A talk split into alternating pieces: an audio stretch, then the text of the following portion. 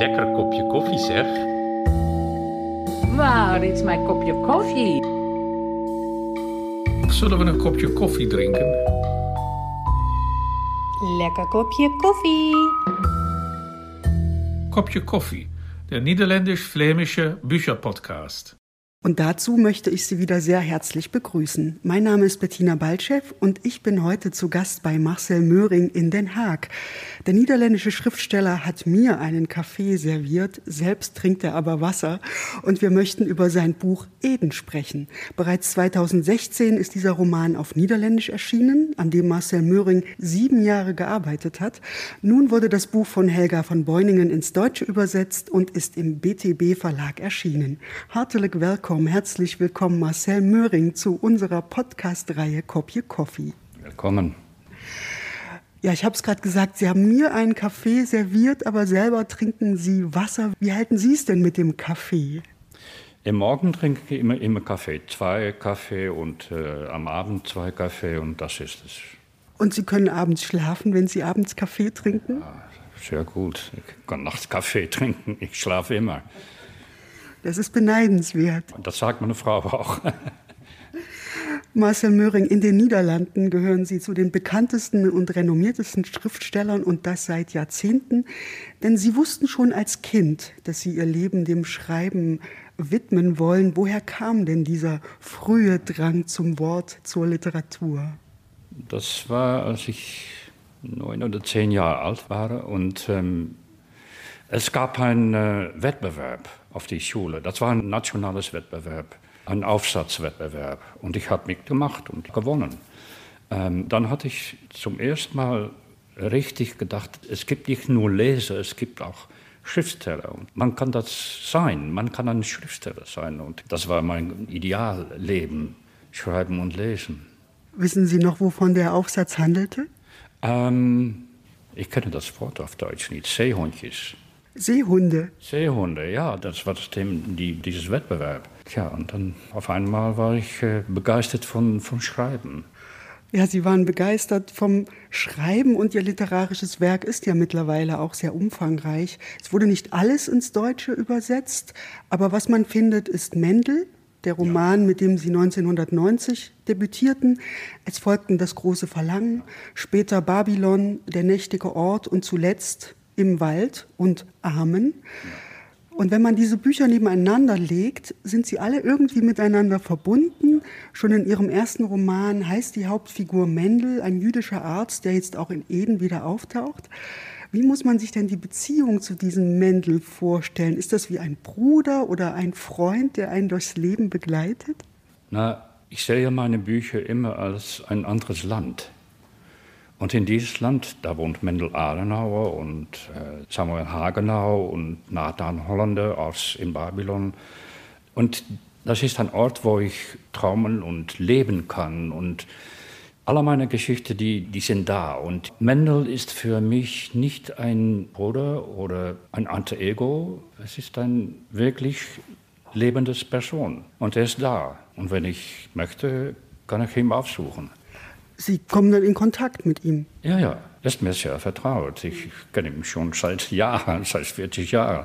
Für mich ist das wirklich ein anderes Land. Und wenn ich schreibe, dann gehe ich in das andere Land und da sind die Geschichten und das, die höre ich mich an oder die finde ich aus und die sind alle da und sie sind gewissermaßen sind sie ein Teil von mich, aber doch nicht wie ein alter Ego. Ich bin das nicht, aber ich kenne die Leute.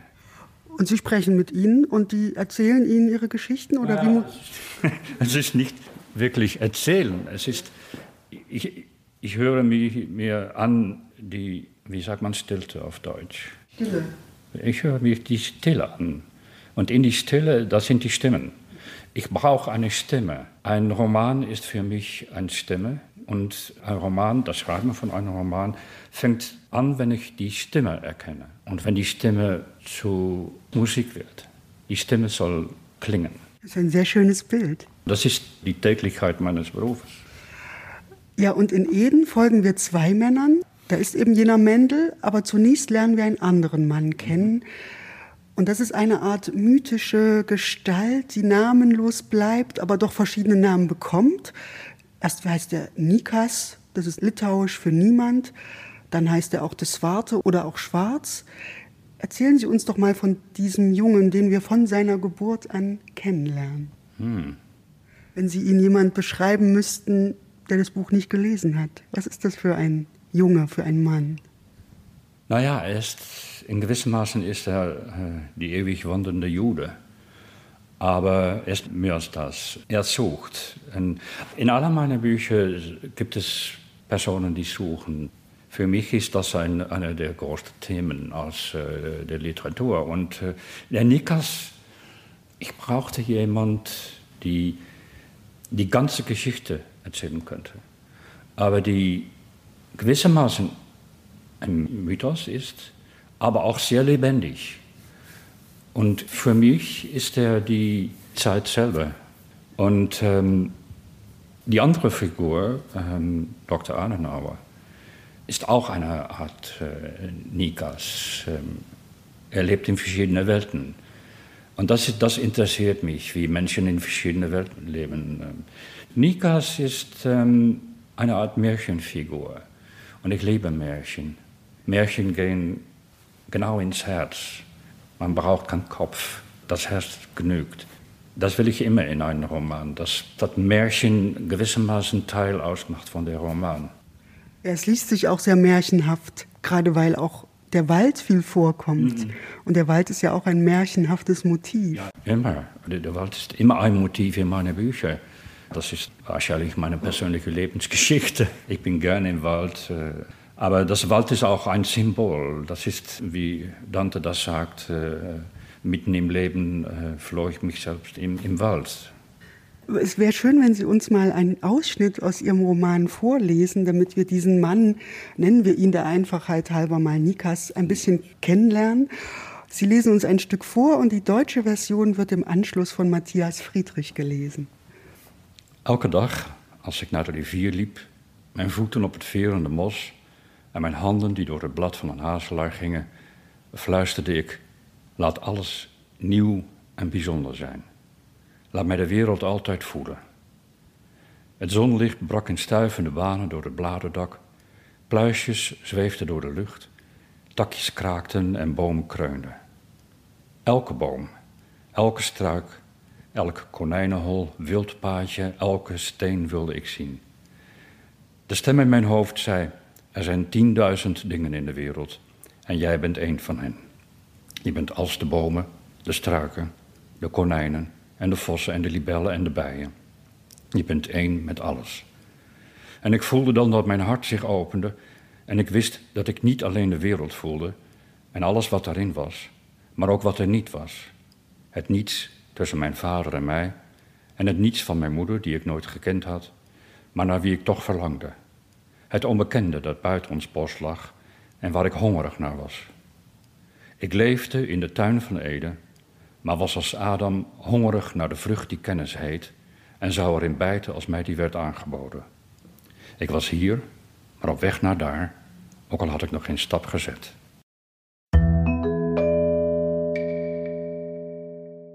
Jeden Tag auf dem Weg zum Fluss, wenn meine Füße über federndes Moos gingen und meine Hände durch die Blätter eines Haselnussstrauchs strichen, flüsterte ich, lass alles neu und besonders sein. Lass mich die Welt immer spüren. Das Sonnenlicht brach in stiebenden Bahnen durch das Laubdach. Stäubchen schwebten in der Luft, Zweige knackten und Bäume ächzten. Jeder Baum, jeder Strauch, jeder Kaninchenbau, jeder Wildpfad, jeder Stein wollte sehen. Die Stimme in meinem Kopf sagte, es gibt zehntausend Dinge auf der Welt, und du bist eines von ihnen.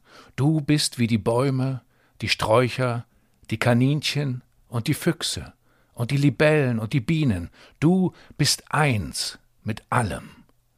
Und dann spürte ich, wie mein Herz sich öffnete, und ich wusste, dass ich nicht nur die Welt spürte und alles, was in ihr war, sondern auch, was nicht da war. Das Nichts zwischen meinem Vater und mir, und das Nichts meiner Mutter, die ich nie gekannt hatte. nach der ich mich aber trotzdem sehnte. Das Unbekannte, das außerhalb unseres Waldes lag und nach dem es mich hungerte. Ich lebte im Garten Eden, war jedoch wie Adam hungrig nach der Frucht, die Erkenntnis heißt, und würde hineinbeißen, wenn sie mir dargeboten wurde. Ich war hier auf dem Weg nach dort, auch wenn ich noch keinen Schritt getan hatte. Warum? fragte ich Jakob eines Tages. Bauen wir keine Gewächse an? Jetzt müssen wir zu den Bauern gehen, die viel zu viel von uns für das Schlechteste ihrer Ernte verlangen. Weil wir in Erwartung leben, sagte Jakob. Wie lange muss man warten? sagte ich. Der Wald gehört allen, niemand hat ihn gemacht, und was man nicht gemacht hat, gehört einem nicht. Jakob nickte. Seine Finger glitten über die Schale, an der er schnitzte, auf der Suche nach einer Unebenheit. Selbst das, was du gemacht hast, gehört dir nicht, sagte er. Er setzte das Messer an die Schale und schnitt einen Holzspan weg. Es gibt zehntausend Dinge auf der Welt, sagte er, und sie sind alle eins. Nichts ist für sich allein und jemandes Besitz. Er balancierte die Schale in seiner Hand und legte den Kopf in den Nacken, als wolle er im Geiste betrachten, was er geschaffen hatte. Geh, sagte er, werde Bauer. Finde heraus, dass der Bauer nichts anderes ist als der Fischer oder der Holzfäller, dass das eine das andere ist und das andere das eine. An jenem Tag schnitzte ich einen Spaten aus Holz, brach die Erde hinter unserer Hütte und legte einen kleinen Acker an, auf dem ich Knollen und Bohnen aus den Vorräten pflanzte. Ich fasste das Rechteck aus schwarzer Erde mit Soden und Steinen ein, um kriechendes Getier fernzuhalten. Eine der Frauen kam vorbei und fragte, was ich machte, und ich sagte, dass ich Gewächse anbaute, damit wir nicht in die entlegenen Dörfer gehen müssten, um sie zu kaufen. Am nächsten Tag lieh sie sich meinen Spaten aus, und wieder einen Tag darauf kam eine andere Frau mit derselben Bitte. Überall im Dorf tauchten kleine Äcker auf, und Frauen und Kinder pflanzten Knollen und Bohnen und Samen. Die aufgeregten Stimmen der Kleinsten schrillten in der Luft, und von Zeit zu Zeit hörte ich die Frauen lachen. Einige Tage später jedoch kamen ein paar Männer aus dem Wald zurück. Sie traten die Wälle um die Äcker weg, wühlten den Boden um und zerbrachen den Spaten. Ich fand ihn in drei Stücken vor meiner Tür. Wir sind kein Keinsvolk, sagte einer von ihnen, und unsere Frauen brauchen nicht auf dem Land zu arbeiten, um für Nahrung zu sorgen. Ich stand auf meinem umgewühlten Acker und dachte an den Spaten, und wie er das Gras durchschnitten hatte, dachte an die Soden, die ich gestapelt hatte, den dunklen Geruch, der aus der Erde aufgestiegen war, die Würmer, die zwischen den feuchten Schollen krochen, und die Sonne, die die Erde schließlich trocknete und grau machte. Einer der Männer hatte gesagt, dass es nicht zu uns passe, wie Bauern zu leben, denn der Bauer arbeite in Erwartung des kommenden Jahres und des Jahres danach. Er lebe in der Zeit, wir außerhalb davon. Ich dachte, wir sind Zwischenmenschen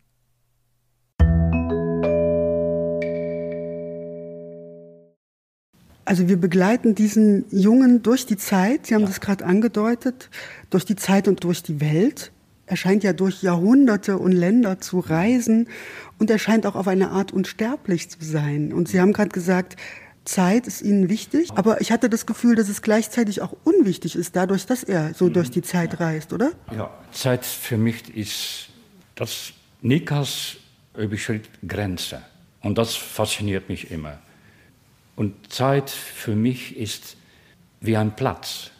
Ähm, wenn wir miteinander sprechen, dann kann es in einem Gespräch kann es äh, 1953 sein und 2012 und 1813 und Zeit ist für mich eine Art andere Welt und nicht ein Pfeiler, die in die Zukunft weist und äh, die Vergangenheit ist hinter uns. Zeit ist überall, Zukunft und Vergangenheit. Das ist alles in mir. Weil wir ja nach, in die Vergangenheit denken können und auch in die Zukunft denken können. Es ist für mich komplett irrelevant, ob etwas 100 Jahre her war oder noch kommen muss. Und in einem Roman kann man das alles gleichzeitig funktionieren lassen. Und Nikas ist für mich wie ein Führer durch die, durch die Zeit und die, die Vergangenheit. Darum ist es für mich ein wichtiges Buch, weil es die Gegenwart und die Vergangenheit aneinander spielt in einem Geschichte. Jetzt haben wir Nikas ein wenig kennengelernt, aber dann ist eben auch dieser Mendel da, Mendel Adenauer, ein Psychiater, der in der Gegenwart, in der vermeintlichen Gegenwart lebt, der Patienten behandelt und ein bisschen ein Einzelgänger ist. Was ist das für ein Mann? Ich glaube, das, das wäre ich gewesen, wenn ich kein Schriftsteller geworden war. Also doch ein alter Ego. Ja, gewissermaßen, ja. Er ist auch jemand, die Grenze überschritt und untersucht. Und er hat Mühe, sich zu trennen von seinen Patienten. All diese Geschichten, das ist auch seine Geschichte. Er nimmt die mit. Und dann kommt Nikas. Und die, die große Geschichte von Nikas, das ist die Geschichte durch die, durch die Zeit, durch die viele Jahrhunderte. Und die Geschichte von Mendel Adenauer, das ist die Gegenwart. Das kommt zusammen. Das ist, wo Mendel sich nach langer Zeit entscheidet, etwas für sich, sich selbst zu tun. Er kündigt. Er schreibt einen wahnsinnig einen blöden Brief. Äh, das ist eine merkwürdige Kündigung, aber das überschreitet eine, eine, eine Grenze und fängt ein neues Leben an. Ist ja auch ganz schön, ein neues ja, Leben anzufangen. Ja, Mendel, ja, Mendel wird immer leben. Ja, und was, glaube ich, eine wichtige Rolle spielt, Sie haben vorhin gesagt, Nikas ist der ewig wandernde Jude. Mhm. Leute, die Leute fragen mich, warum immer Juden? Und ich sage, ja, es können auch Eskimos sein, aber ich bin kein Eskimo. Ja, genau. Sie schreiben darüber, was Sie kennen. Und Mendel ist der Sohn von Holocaust-Überlebenden. Sie selbst haben es gerade gesagt, Sie entstammen auch einer jüdischen Familie. Und in der Tat spielt die jüdische Geschichte eine wichtige Rolle. Inwieweit ist denn Literatur für Sie auch eine Suche nach den eigenen Wurzeln. Sie schreiben einmal im Roman, man findet nicht etwas, sondern wird von dem gefunden, was man sucht. Ein Roman ist nie eine Art Therapie für mich. Aber ich, wir sind eine ganz kleine Familie. Wir waren fünf. Und als wir in Assen im Norden äh, kamen, da hatten wir die jüdische Gemeinde verdoppelt. Es gibt wenig Juden in Holland. Und ähm, es gibt wenig Geschichte. Meine Mutter war sehr jung, als der Krieg anfing, und mein Vater auch. Und es gibt keine Fotos, es gibt zwei Fotos. Meine Mutter hat sich fast nicht erinnert oder konnte sich nichts erinnern, wollte sich nichts erinnern. Und dann für mich ist ein Buch, ein Roman, eine Geschichte immer eine Art Geschichte bilden. Das ist meine Geschichte geworden. Äh, und das genügt für mich. Die Bücher sind Ihre Geschichte. Ja, ja. Für mich sind die wichtig. Es gibt in meiner Familie keine Erbstücke, da war nichts. Aber das sind meine Erbstücke. Das ist, was ich hinterlasse. Und das ist die Welt, wo ich lebe. Und, äh, und die habe ich selbst, selbst gemacht. Sonst war, war nichts da. Und das ist nicht tragisch. Das ist äh, meine Art, mit der Geschichte zu, zu leben. Und wenn man aus Deutschland kommt, dann liest man so ein Buch nochmal anders tatsächlich. Und als Mendel seiner großen Liebe begegnet, also es wird davon erzählt, dass er einmal seiner großen Liebe begegnet ist, Renate. Und dann scheitert diese Liebe an der Geschichte, weil sie Deutsche ist und sie schreiben da an einer Stelle, dass sie zu ihm sagt, bei uns steht die ganze Geschichte mit am Bett. Ja, das ist sehr anrührend und auch traurig. Aber es ist eine Geschichte, die einige Jahrzehnte zurückliegt. Glauben Sie, dass heutzutage Renate das immer noch sagen würde? Ich hoffe es nicht. Als ich auf Lesereise war in Deutschland, 10 oder 15 oder 20 Jahre her, da gab es immer Leute, die mich fragten über die, die Geschichte und die tragische Geschichte von Juden und Deutschen. Und dann habe ich immer gesagt, wie, wie alt sind Sie? 30, 40, Nachkrieg die Krieg ist nicht deine Geschichte. Und wir sollten nicht immer einander erinnern an, was unsere Eltern gemacht haben oder das Leid. Das ist immer da.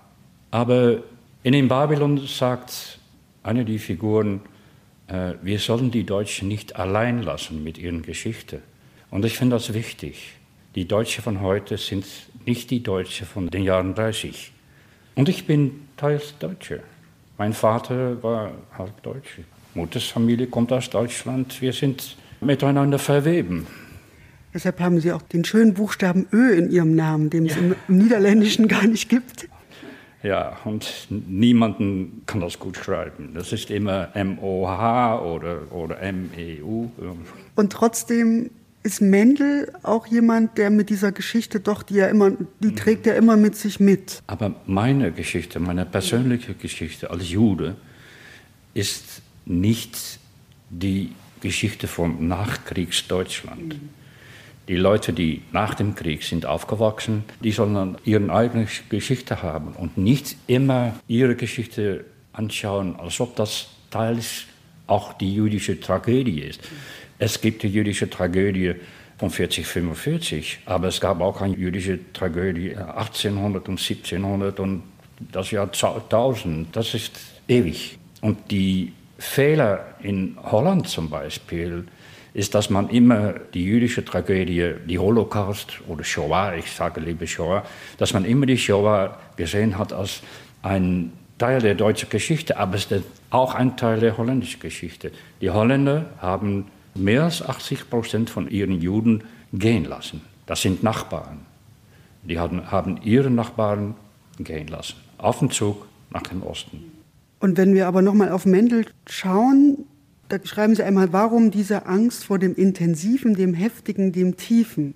Ja, woher kommt denn diese Angst bei Mendel? Hat die mit dem Jüdischsein zu tun oder mit. Nein, nein, nein. Ich, ich glaube, Renate hat das auch. Die beiden, die fressen einander auf.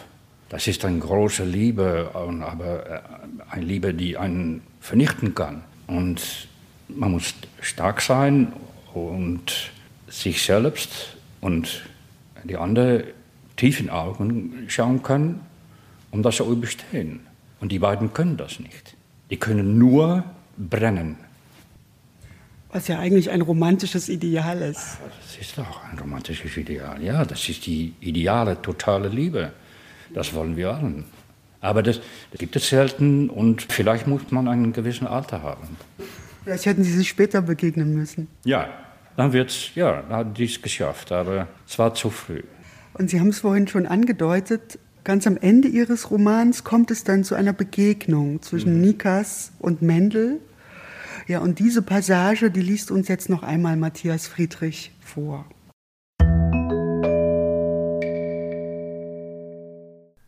Es ist ungewöhnlich, von einem Klienten keine Geschichte zu haben, doch der Mann, der nach seinem merkwürdigen Auffinden bei mir gelandet war, hatte noch nicht einmal einen Namen. Während des ersten Gesprächs verströmte er noch immer, obwohl er inzwischen gebadet hatte, einen schwachen Geruch nach Laub, Erde und Humus. Er sah aus wie mit einem spitzen Bleistift gezeichnet. Alter schwarzer Anzug, sehnig und mager und ich konnte es nicht anders formulieren, bescheiden. Kohlschwarze Augen unter schwarzgrauen Brauen. Der Blick einer Krähe, die nach Würmern sucht. Der Stuhl, auf dem er saß, war alles andere als riesig, doch der Namenlose hatte auf ihm trotzdem zerbrechlich gewirkt. Ist es Ihnen recht, wenn ich Ihnen ein paar Fragen zu Ihrem bisherigen Leben stelle? Der Klient hatte genickt. Wo kommen Sie her? Jetzt? Jetzt kommen Sie aus dem Pavillon. Nein, wo sind Sie geboren?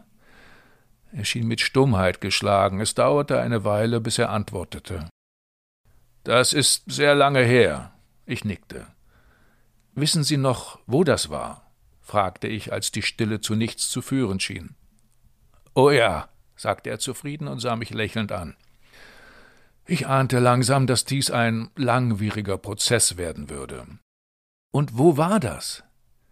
Ich denke, Sie kennen den Ort nicht, sagte er. Es war auch kein Ort, eher ein Fleck. Was ist der Unterschied zwischen einem Ort und einem Fleck? Eigentlich, sagte er, waren es mehrere Flecke. Aber Sie sind doch nur an einem Fleck geboren, oder? Der Klient hatte die Augenbrauen gerunzelt und die Falten auf seiner Stirn waren noch tiefer geworden. Er hatte die gegerbte Haut eines Menschen, der viel im Freien ist. Ich blickte auf seine Hände. Sie waren nussbraun vom Leben draußen, machten aber nicht den Eindruck schwerer körperlicher Arbeit. Diesen Fleck gibt es nicht, sagte der Mann. Ich glaube, ich verstehe Sie nicht richtig, sagte ich. Sie sind an einem Fleck geboren, den es nicht gibt. Der Klient nickte erleichtert.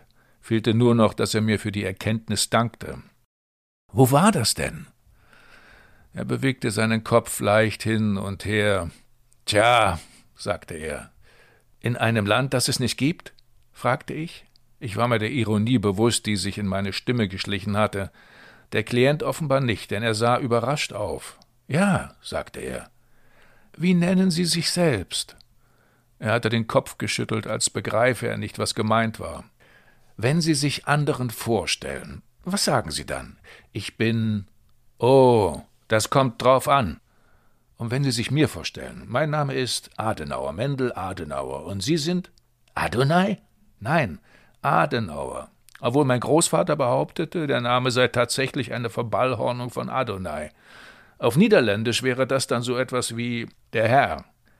Der Klient nickte bedächtig. Und Sie sind? Ja, das kommt drauf an. Aber Herr, aber Sie heißen doch nicht jedes Mal anders. Der Klient lächelte. Wie heißen Sie denn jetzt? Es war eine lange Zeit still gewesen, und aus dieser Stille heraus hat er mich angeschaut, als könne er anhand meines Blicks, meines Äußeren, vielleicht anhand der Einrichtung des Sprechzimmers bestimmen, wie er sich nennen würde. Das ist eine lange Geschichte. Ihr Name ist eine lange Geschichte. Er nickte. Wir sahen einander eine Weile an. Eine lange Geschichte, sagte er schließlich. Wollen Sie sie mir erzählen? Es war nicht so gewesen, dass er zögerte, sein Blick ruhte auf mir, und er schien nachzudenken, tief und lange, als überlege er, ob er genügend Vertrauen zu mir. Nein, kein Vertrauen, es war, als prüfe er mich, bevor er eine Entscheidung traf. Ich werde Ihnen ohne Urteil der Voreingenommenheit zuhören. Lassen Sie sich Zeit. Er sah auf. Zeit? hatte der Klient gesagt und den Kopf gesenkt und zu Boden geblickt. Es war ein Gespräch mit vielen Schweigeminuten gewesen, doch was jetzt entstand, war mehr als das. Eine Abwesenheit von Worten, Geräuschen, dem Rauschen und Hintergrundlärm, der immer auf irgendeine Weise in ein Sprechzimmer dringt. Es war eine Stille, die aus dem Boden zu steigen schien, eine Leere, die sich um unsere Füße sammelte und den Raum füllte und mich auf irgendeine Weise an die Nebel erinnerte, die morgens aus den Wiesen aufsteigen und sich langsam verbreiten mit tastenden, dünnen, grauen Fingern, die zwischen Baumstämme gleiten und über kleine Wege und Pfade kriechen. Ich ließ die Stille währen. Als die Zeit um war, hatten wir uns eine Dreiviertelstunde gegenüber gesessen ohne dass ein Wort gefallen war.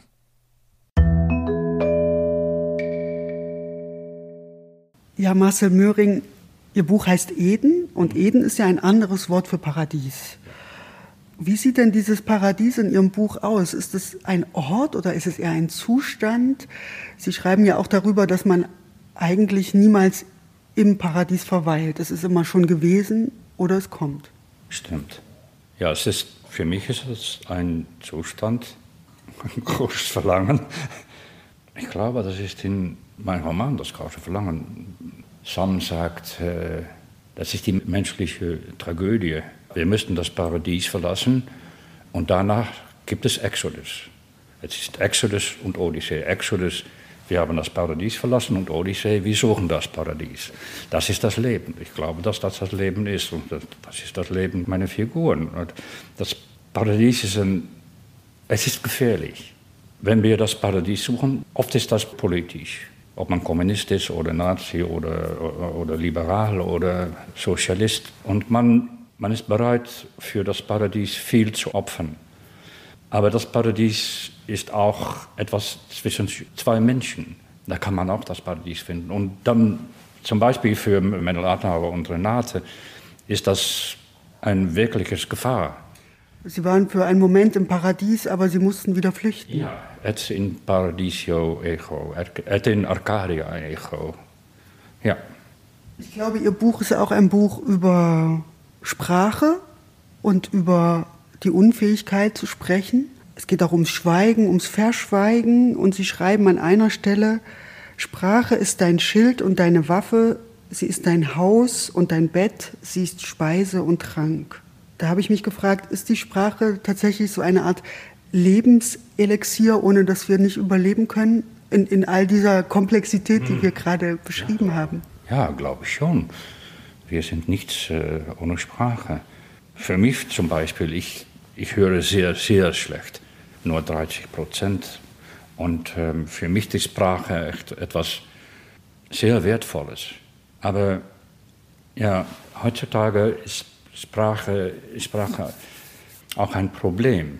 Meine Generation, wir sind gut bürgerlich aufgewachsen und äh, man sagt Sie und äh, Dankeschön. Und, äh, aber auf dem Internet, Twitter und Facebook und die anständige Art und Weise, die, die ist verschwunden. In einem Satz kann man ermorden oder beleidigen und äh, diskutieren gibt es nicht mehr. Und wir haben erwartet in den Jahren 50 und 60 und 70, dass alles immer besser werden würde. Medizinisch und ökonomisch und politisch. Und, äh, und nun sind wir hier und äh, die halbe Welt ist eine Arena von, von schreienden Menschen. Äh, von schreienden Menschen und Krieg. Ja. Und trotzdem müssen wir uns an der Sprache festhalten, weil sie auch das Einzige ist, was wir haben, oder? Also abgesehen davon körperlicher Gewalt, Krieg, Waffen. Krieg entsteht immer, wenn man aufhört zu sprechen. Putin hat aufgehört zu sprechen mit der Welt und Menschen sprechen zu wenig. Man soll immer, immer weitergehen und immer sprechen. Aber nicht nur sprechen, auch lesen. Weil, auch, aber lesen ist auch sprechen. Das ist ein Dialog, nicht? Die Leser lässt das Buch und von dann ab ist es sein, sein oder ihr Buch. Und wir sind in einem Dialog. Hören Sie manchmal Ihre Leser sprechen? Bekommen Sie Briefe? Das, das war einmal, das war 20 Jahre her. Aber E-Mails und äh, ja, Auflesungen. Äh. Ja, und ich glaube, ein Roman ist auch nochmal ein ganz anderes Angebot zum Sprechen als ein Sachbuch. Weil man tatsächlich eine Welt sich erobert, die bei Ihnen tatsächlich auch schon durch die Jahrzehnte sich durch alle Bücher mhm. zieht. Ein Buch für mich ist wirklich eine Welt. Und die Umschlag ist der Forthör, die öffnen wir und gehen wir in eine andere Welt. Und äh, das ist Vertrauen. Und Vertrauen ist gefährlich. Der Leser, der vertraut mich oder nicht und geht mit mir in eine andere Welt. Und das zeige ich ihm. Das ist etwas ganz Spezielles. Das Vertrauen, um sich überzugeben an einem Buch und wirklich in eine andere Welt zu leben. Ja, Marcel Möhring, vielen Dank für das Vertrauen, dass Sie uns den Lesern geben, dass wir ihnen folgen. Und das haben wir sehr gern getan. Ich habe es zumindest sehr gern getan, in Ihrem Buch Eden einzutauchen, die Tür zu öffnen. Haben Sie vielen Dank für das Gespräch. Danke vielmals. Der Roman Eden, ich sag's nochmal, ist im BTB Verlag erschienen und wurde von Helga von Beuningen ins Deutsche übersetzt. Mein Name ist Bettina Baltscheff und wenn Sie und ihr Lust bekommen habt auf noch mehr anregende Gespräche über Literatur aus Flandern und den Niederlanden, dann schaut gern auf der Website vorbei. Da finden sich schon ganz viele Folgen. Meine Kollegin Katharina Borchert hat zum Beispiel mit Stefan Hertmanns und Jessica Dürlacher über ihre neuesten Bücher gesprochen. Und ich selbst habe unter anderem mit Tobi Lackmarker, Marente de Moor und Lises Bitt mich unterhalten. Es gibt also viel zu hören und zu lesen. Für heute sage ich auf Wiederhören und Tutzins bei einer Tasse Kaffee und guter Literatur aus den Niederlanden und Flandern. Kopje Coffee, der niederländisch-flämische Bücher-Podcast. Ein Projekt der niederländischen Botschaft in Berlin und der niederländischen Stiftung für Literatur in Amsterdam in Kooperation mit Flanders Literature Antwerpen und der Vertretung von Flandern.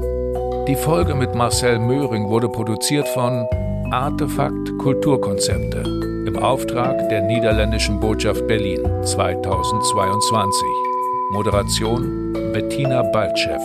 Textlesung Matthias Friedrich.